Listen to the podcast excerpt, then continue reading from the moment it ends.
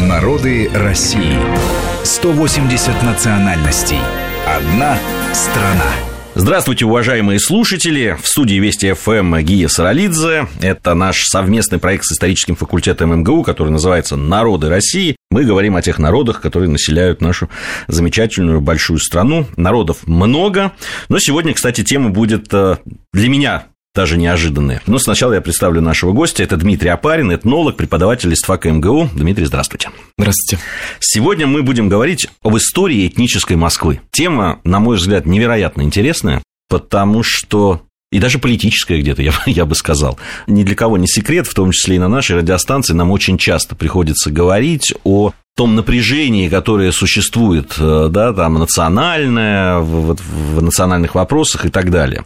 Мне кажется, что избавление от такого рода вот э, напряжения, оно как раз в знаниях, да, в знаниях, в том числе и истории собственного города и тех людей разных национальностей, которые этот город населяли, как я подозреваю, очень давно.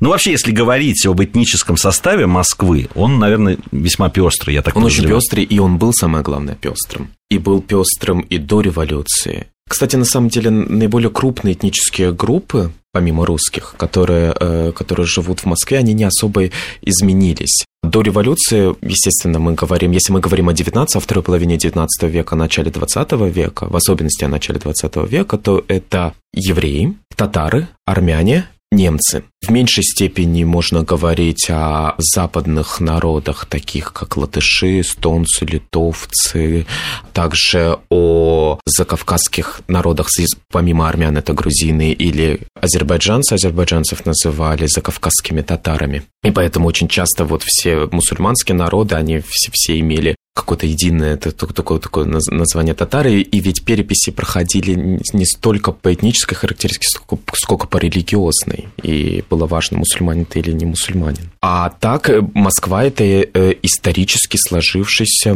многонациональный, многокультурный город, динамично очень развивающийся, и в особенности в пореформенный период, то есть после 60-х годов XIX века. После отмены, крепостного, крепостного права, права тогда, когда... Ведь э, Москва никогда не была городом москвичей, и это нормально, потому что это очень крупный город, это столица. А вокруг Москвы нет ни одного крупного города. Единственный город, который перевалил за миллион, находится в 400 километрах от Москвы, это Нижний Новгород. Москва съедала и съедала не только в 20 веке, но и в 19 веке всю вот эту вот округу. Конце а вообще с какого времени, извините, Дмитрий, с какого времени можно говорить о Москве как о городе интернациональном? Я думаю, что, скажем, татарская община в Москве, малочисленная татарская община, но все же она была, и она была довольно заметна, сформировалась в Москве на рубеже 16-18 веков и сформировалась в Замоскворечье, там, где сейчас находятся все вот эти известные переулки улицы, Большая Татарская улица, Малый Татарский переулок, Большая Ордынка, Малая Ордынка, Толмач Толмачевский переулок, Толмач это переводчик. То есть, да, она, э, мы, мы можем говорить об исламском, мусульманском присутствии в Москве уже в 17 веке. Есть документальные свидетельства о том, что э, татары проводили моления в полях за Москворечья.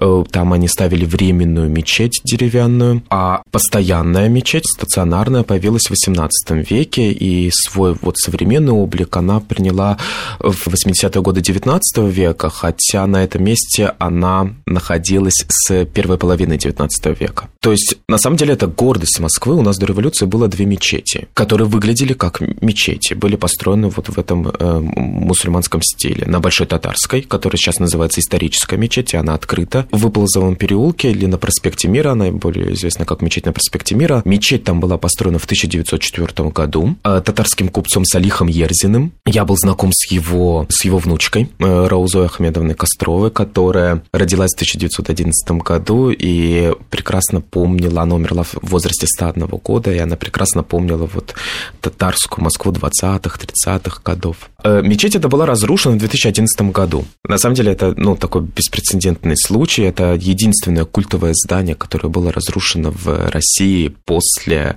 распада Советского Союза культовое здание, не просто культовое здание, а такое топовое культовое здание, потому что эта мечеть никогда не закрывалась в советское время. Эту мечеть посетили практически все лидеры мусульманских э, стран которые приезжали в Советский Союз. Эта мечеть была соборная, это была главная мечеть европейской части России. Мечеть, построенная, на, имеющая очень красивую татарскую, мусульманскую, московскую историю. Вот, но она была разрушена, и сейчас строится новое огромное здание, слава богу, хотя бы на том же месте, то есть вот какая-то существует религиозная преемственность. А историческая мечеть, она была закрыта в 30-е годы, там был военкомат, сейчас она открыта вот.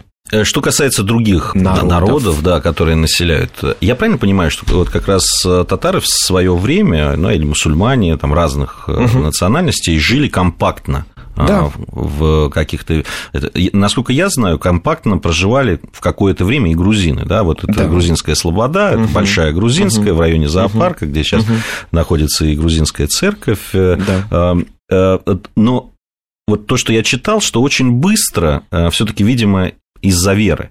Да, то, что грузины были православные, вот эта грузинская слобода перестала быть мононациональной, так скажем. Вот насколько все таки на территории Москвы были такие, ну, анклавы, да, вот национальные, как принято говорить? Они были, я бы сказал, на самом деле, что они были до 60-х годов 20 века еще исторические анклавы, э, и они исчезли по такой тривиальной причине в связи с расселением коммуналок. Татары жили в районе вот этой Большой Татарской до 60-х, 70-х годов 20 века, и те татары, с которыми я общался, они вспоминают, они действительно вспоминают об этом районе как о татарском, там было очень много татар с 17 века. Это, это, это удивительная вот такая вот преемственность. Армяне жили, ну, естественно, армянский переулок, да, это, это ясно. И в начале 20 века там множество доходных армянских домов которые населяют армяне, преподаватели Лазаревского института, который э, сейчас там находится посольство Армении. В XIX веке, в начале XX века это был Лазаревский институт восточных языков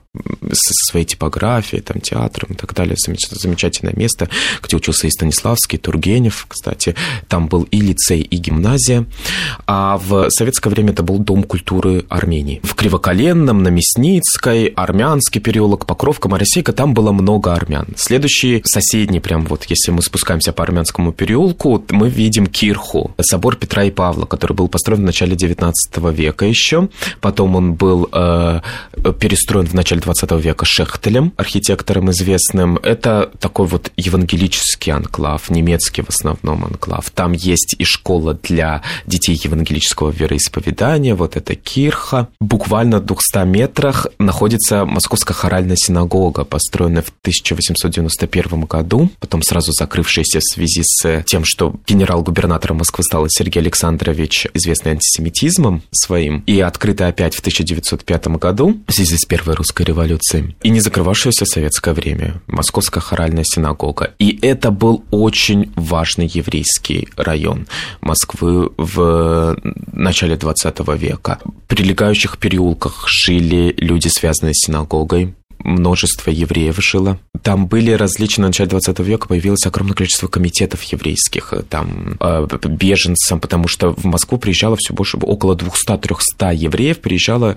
ежедневно в Москву как беженцы из западных губерний в связи с Первой мировой войной. И были организованы э, комитеты помощи беженцам, комитеты жертвам погромов, там комитет распространения информации о здоровье среди еврейского населения, комитет любителей, общество любителей э, иврита и общество любителей и, там, иудаики, еврейской поэзии и так далее. То есть было огромное количество вот таких вот всяких организаций. Они находились в Солянском проезде, на Солянке, Лубянском проезде, Спасоглиническом переулке, вот это как раз там, где Московская хоральная синагога, современная улица Забелина и современный Старосадский переулок, то революцию назывался Космодемьянским. Это был, да, вот такой вот еврейская территория. Еврейская территория – это Марина Роща, естественно, с синагогой, построенной там в 20-е годы 20 века, так называемая рабочая синагога, деревянная, которая сгорела в 80-е годы 20 века. Немецкие улицы и немецкая территория в районе Бауманска, немецкая Слобода, да.